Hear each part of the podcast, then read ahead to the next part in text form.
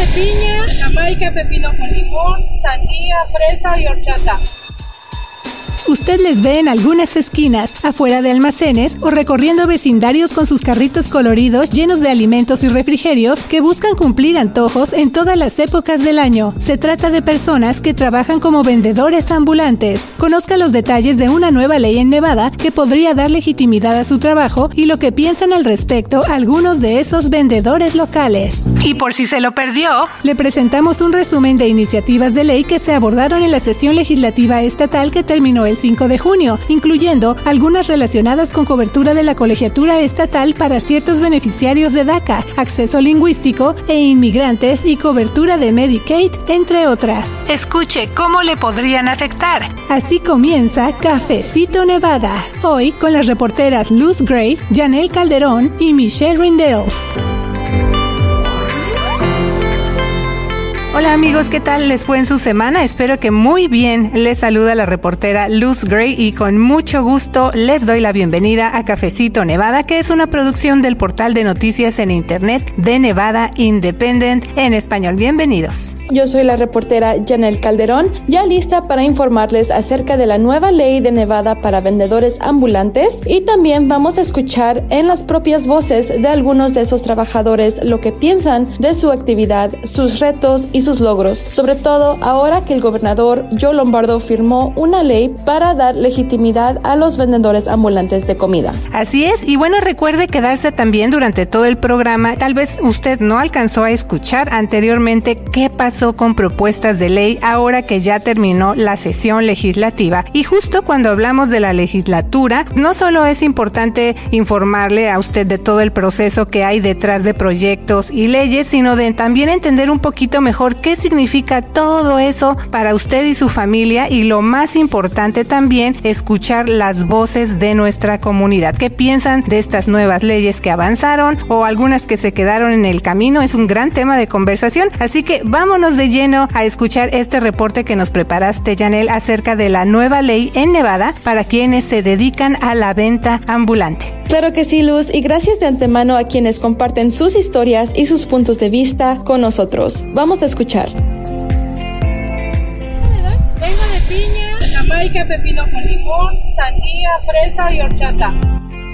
Esa es la voz de Maribel Rojas Flores, quien vende fruta picada y aguas frescas en su carrito con hielo. Ella se pone en el estacionamiento de un Home Depot en Las Vegas, donde realiza su jornada con el fin de sacar a su familia adelante. Maribel Rojas Flores es una de las mil personas que se calcula que hay en Nevada ganándose la vida como vendedores ambulantes. A menudo esos vendedores trabajan de forma clandestina, pero a principios de junio de este año el gobernador Joe Lombardo firmó una ley en Nevada legitimando a esa actividad y estableciendo regulaciones a nivel estatal para los vendedores ambulantes. Esa iniciativa fue patrocinada por el senador estatal Fabián Doñate durante la sesión legislativa del 2023 y fue defendida por grupos a favor de la inmigración, incluyendo Make the Road Nevada, que ha buscado mejorar las condiciones de trabajo de los vendedores ambulantes. Ahora y durante el próximo año, comisionados en los condados Clark y Washoe, además de los distritos de salud, van a establecer requisitos, permisos para poder vender en la calle, horarios para que se realicen la actividad, estándares sanitarios y limitaciones de distanciamiento. Antes de esta nueva ley, los vendedores sin licencia corrían el riesgo de que los funcionarios locales de salud confiscaran sus carritos y sus productos, lo que provocó un esfuerzo durante la sesión legislativa para sacar de las sombras a estos emprendedores.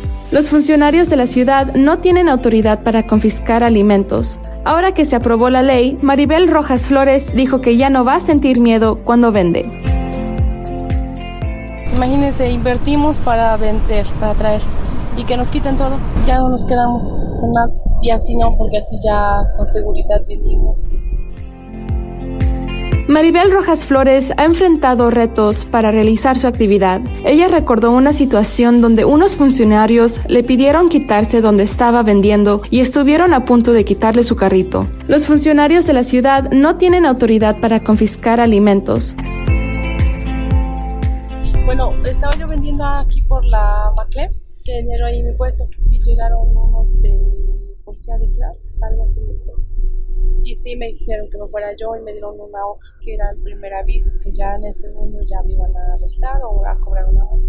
y ya me decían que tiraron mis cosas a la basura. Le digo, no, ya vienen por mí, denme chance, ya vienen por mí. Nosotros pues estamos aquí en el sol vendiendo, tratando de hacer las cosas bien.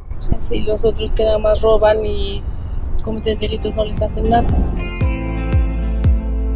Esa es una experiencia similar que han pasado otros vendedores ambulantes, pero con la nueva ley también se prohíbe a comisionados de los diferentes condados que los vendedores ambulantes sean criminalizados o prohibidos por completo, aunque se pueden imponer sanciones por violaciones, como suspender los permisos. La nueva ley también tiene un alcance para Luis Sánchez, quien vende botanas y antojitos, raspados y elotes. Él me dijo que ese trabajo es como cualquier otro y que él es el dueño de su negocio. Luis Sánchez agregó que se para temprano para lavar sus hieleras, cocinar el elote, hacer los jarabes de frutas para los raspados y que ser vendedor ambulante no es fácil y que toma dedicación.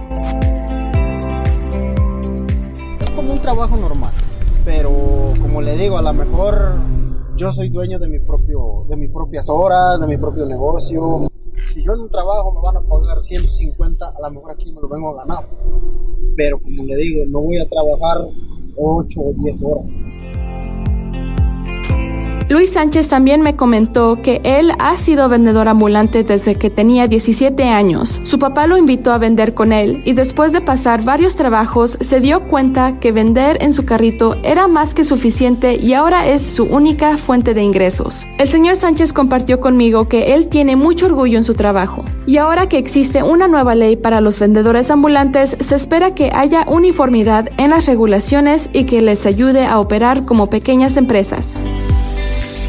Bueno, ya escuchó usted acerca de la nueva ley en Nevada para dar legitimidad a la venta ambulante y algunas voces también de miembros de nuestra comunidad que se dedican a esa actividad. Pero cuando hablamos de la venta ambulante de comida, pues eso abarca una conexión también con la cultura de nuestros países. ¿A cuántos no nos llegan esos recuerdos? Y además el tipo de productos que venden cuando se trata de comida, de antojitos, pues también nos, nos recuerdan cuando estábamos allá en nuestros países o incluso también tal vez comida que se cocina en casa que nos enseñaron nuestros padres, así que eso también llega a representar, Janel, algo muy importante para nuestra comunidad desde el punto de vista cultural, ¿verdad? Así es, Luz, y de hecho platiqué acerca de eso con Iván Sandoval Cervantes. Él es profesor asistente de antropología en la Universidad de Nevada, Las Vegas o UNLV. El profesor me comentó que la profesión de vendedor ambulante es común entre los latinos debido a la importancia cultural de socializar, utilizar los recursos disponibles y buscar mejor mejores oportunidades. El profesor Sandoval Cervantes también me dijo que hay esta idea de que si trabajas duro obtendrás más dinero, pero que para algunas personas no es tan fácil o eso no funciona. Entonces personas comienzan a buscar otras oportunidades así como hacer su propio negocio. Muy bien, y bueno Janel, gracias por tu reporte y también gracias especiales a quienes contribuyeron con sus historias y con información. Y ya que estamos hablando de informar precisamente, ¿qué te parece si ahora pasamos con el resumen que presentamos anteriormente acerca de qué pasó con algunas propuestas de ley ahora que ya terminó la sesión legislativa. Seguimos hablando, informándole de todo esto porque es mucha información y estas propuestas que se abordaron allá en la capital del estado incluyen las que están relacionadas con los inmigrantes que tú seguiste muy de cerca y has estado reportando también, Janel. Otra propuesta también que tiene que ver con la construcción de un estadio de béisbol para los Atléticos de Oakland en Las Vegas o también otras iniciativas que se quedaron en el camino. Sí, Luz, vamos a escuchar.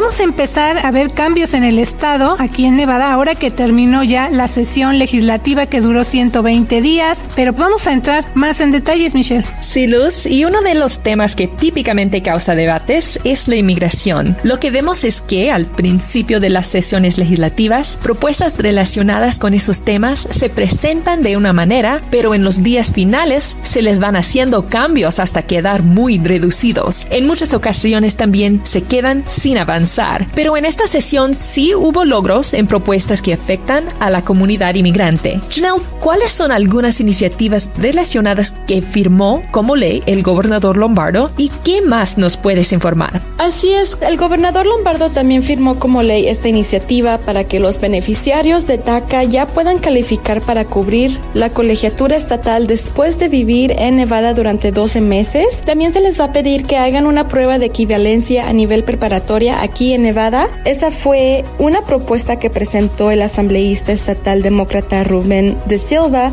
quien es maestro de preparatoria el asambleísta de Silva dijo que presentó este proyecto porque la ley de Nevada no permite que beneficiarios de DACA que se mudan de otro estado sean elegibles para la inscripción o matrícula estatal incluso después de vivir en Nevada durante al menos un año. Un análisis reciente muestra que la edad de promedio de los beneficiarios de DACA es 28 años y que el 99% de ellos en Nevada tienen un diploma de preparatoria. El asambleísta de Silva también dijo que muchos beneficiarios de DACA son adultos que se están mudando por todo el país y quieren regresar a la universidad para obtener un título universitario o un posgrado y agregó que muchas veces eso es difícil porque no reúnen los requisitos para la colegiatura estatal, lo que representa un ahorro de costos significativo. Entonces, con la nueva ley, eso va a cambiar. Hay que recordar que los beneficiarios de DACA que se gradúan de una escuela preparatoria de Nevada ya reciben la matrícula estatal.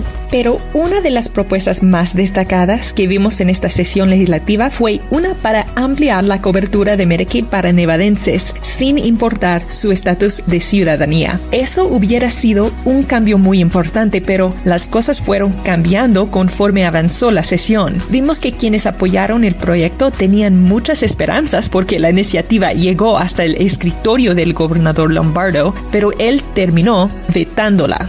Sí, Michelle, esta iniciativa habría brindado cobertura de atención médica financiada por el Estado a embarazadas sin seguro médico que no reúnen los requisitos para Medicaid independientemente de su estatus migratorio. Antes de que el gobernador Lombardo vetara esta propuesta de ley, los legisladores la habían aprobado. El proyecto, también conocido como Acta de Oportunidades de Salud Planificado y Expansión o HOPE Act por sus siglas en inglés, habría asignado 1.5 7 millones de dólares en el próximo bienio para brindar cobertura prenatal, de trabajo de parto y nacimiento bajo el programa de seguro médico para niños o como se llama CHIP, que otorga cobertura de salud a bajo costo a quienes no son elegibles para Medicaid.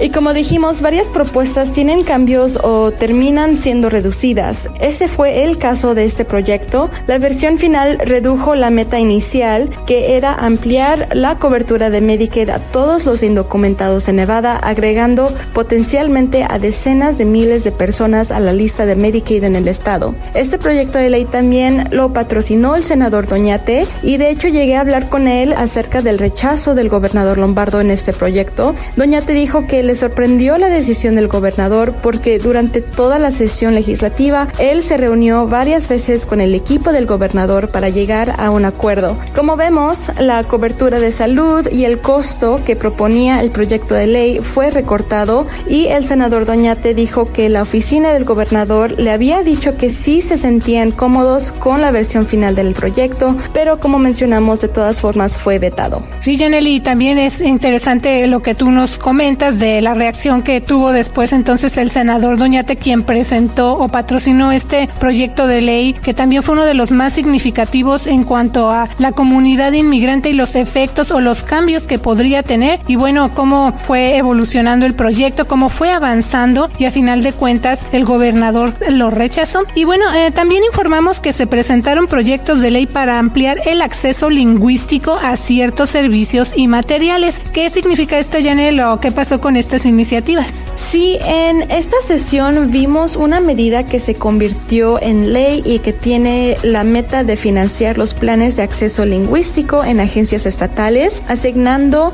25 millones de dólares para traducir información y servicios a más idiomas para personas con dominio limitado de inglés. Pero ahora que hablamos de proyectos que vetó el gobernador Lombardo, hay uno que habría ampliado el acceso a materiales electorales. Si se hubiera aprobado esa iniciativa, los diferentes condados tendrían que proporcionar boletas electorales en más idiomas si hay al menos 5.000 votantes calificados de un grupo minoritario con dominio limitado del inglés en ese condado. Bajo los nuevos límites que son más bajos que la ley federal, la iniciativa presentada por la asambleísta estatal demócrata Selena Torres habría requerido que el condado Clark tuviera boletas electorales disponibles en idioma chino para futuras elecciones. El gobernador Lombardo dijo en su mensaje de rechazo a esa propuesta que las leyes federales y estatales actuales ya cumplen suficientemente el objetivo de garantizar la accesibilidad del idioma y permite a funcionarios municipales y de los condados tener la autoridad para agregar idiomas según lo consideren conveniente. Así es, y durante la sesión también informamos de otras iniciativas de ley relacionadas con inmigrantes, pero no se aprobaron. Eso incluye un proyecto que habría eliminado el requisito de ciudadanía estadounidense para poder ingresar a la policía siempre y cuando la persona esté legalmente autorizada para trabajar en los Estados Unidos. Pero otro proyecto que habría permitido que estudiantes de medicina internacionales y médicos de otro país obtuvieran una licencia para ejercer en áreas médicamente desatendidas en Nevada. Sí, ese fue otro proyecto que tampoco avanzó. Y bueno, como le estamos mencionando, este es un recuento de algunos de los proyectos de ley que están relacionados con el tema de inmigración. Y también vimos, de hecho, que algunos nevadenses fueron hasta la legislatura allá en Carson City para apoyar diversos proyectos, incluyendo pues uno que no avanzó, pero que pedía que se cambiara a ocho años en lugar de cuatro la fecha de vencimiento de las tarjetas de autorización de manejo. Recuerde usted que estas eh, son licencias de conducir para personas que no tienen número de seguro social y bueno, eso hubiera permitido que la fecha de vencimiento fuera como las licencias de conducir regulares. Pero eh, también se abordaron otros temas importantes para los nevadenses, incluyendo la propuesta para construir un nuevo estadio de béisbol en Las Vegas. Estuvimos siguiendo también muy de cerca este tema. Esto se presentó ya prácticamente al final de la sesión legislativa, Michelle, y bueno, pues ha causado mucha controversia. Así es, Luz. Esa iniciativa estuvo acompañada de mucha controversia y sigue siendo el centro de puntos de vista diferentes. Una de las principales razones es por la cantidad de financiamiento público que está vinculado con la realización del proyecto. Estamos hablando de hasta 380 millones de dólares de recursos públicos. Pero a final de cuentas, el gobernador Lombardo firmó como ley ese proyecto para la construcción de un estadio de béisbol para los Atléticos de Oakland en las Vegas. Eso fue después de largas horas de debates y una sesión legislativa especial. Así es, y otra razón de la controversia es porque algunas personas que no están de acuerdo dicen que en realidad este proyecto no va a beneficiar a todos los miembros de la comunidad, además de que el estadio se planea construir donde ahorita está el hotel y casino Tropicana, el cual pues se tendría que demoler para dar paso a la construcción de este estadio de béisbol y este proyecto permite que los atléticos obtengan hasta 180 millones en créditos fiscales transferibles del Estado que ese equipo podría vender a otras empresas a cambio de efectivo, un estimado de 120 millones en bonos del condado Clark y un crédito de 25 millones del condado para lo que se necesite construir alrededor del estadio. Así que como estamos escuchando son cifras muy grandes y bueno, esa es parte también de estas diferencias en puntos de vista. Pero luego de varios cuestionamientos al final vimos que en el caso de legisladores latinos están apoyando este proyecto. Janel, hace poco hablaste al respecto con el senador estatal demócrata Fabián Doñate del Caucus Legislativo Latino de Nevada. ¿Qué te comentó al respecto? Así es, Luz. El senador Doñate me comentó que esta propuesta de ley fue una de las más difíciles para él y que por la mayor parte él estaba indeciso, especialmente por el gran costo y por los comentarios que recibía de personas de otros estados. Pero con las enmiendas y cambios que se hicieron, él pudo llegar a la decisión de apoyar el proyecto de ley. Doñate dijo que él sabe que para muchos trabajadores en la industria de la construcción, cuando se acaba un proyecto, la pregunta luego es ¿qué es lo que que sigue. Y ya que hay dos proyectos grandes en su distrito que cubre el Strip, el Fountain Blue Hotel y la Esfera MSG, que están a punto de terminar, Doñate dijo que él vio el estadio como una oportunidad más para esos trabajadores. Así es, pero vamos a seguir pendientes de lo que pase con el proyecto para la construcción del estadio de béisbol de los Atléticos en Las Vegas, porque el gobernador Lombardo ya firmó como ley esa iniciativa, pero el equipo enfrenta varios retos. Eso Eso incluye el esfuerzo del equipo por mudarse de Oakland a Las Vegas, la aprobación de las ligas mayores de béisbol para su reubicación, negociar varios acuerdos con la autoridad de estadio de Las Vegas y un convenio de beneficios comunitarios que garantice ciertas contribuciones a la comunidad de Las Vegas. Y también la Administración Federal de Aviación tiene que evaluar los diseños finales para el estadio porque estaría como a unas dos millas de la entrada de Aeropuerto Internacional Harry Reid y los fuegos artificiales que se usan en los partidos pueden representar un riesgo.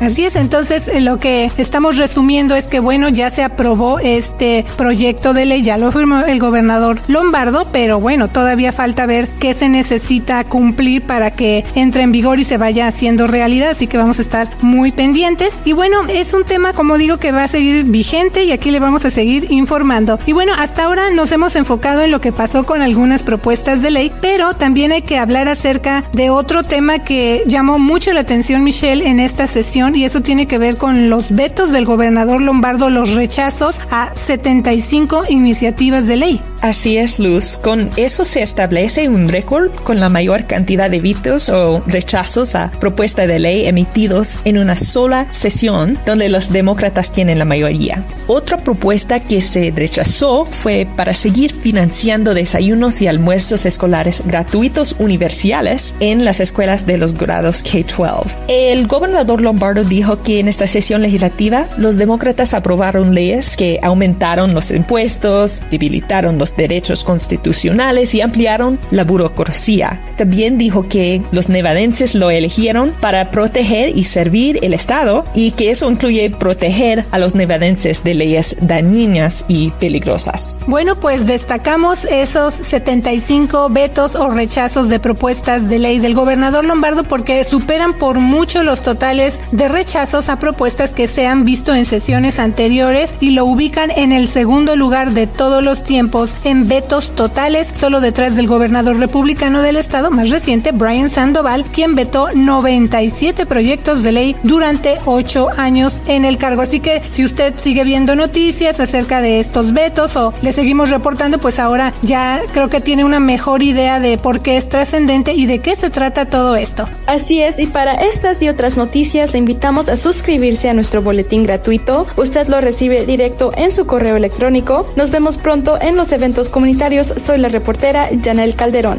Y yo soy la reportera Michelle Rendells. Recuerde seguirnos en las redes sociales y suscribirse a nuestro sistema de notificaciones por mensaje de texto. Así es, y ya sabe, como siempre le deseo que tenga una semana llena de éxito. Le saluda la reportera Luz Gray con The Nevada Independent en español. Nuestro estado, nuestras noticias, nuestra voz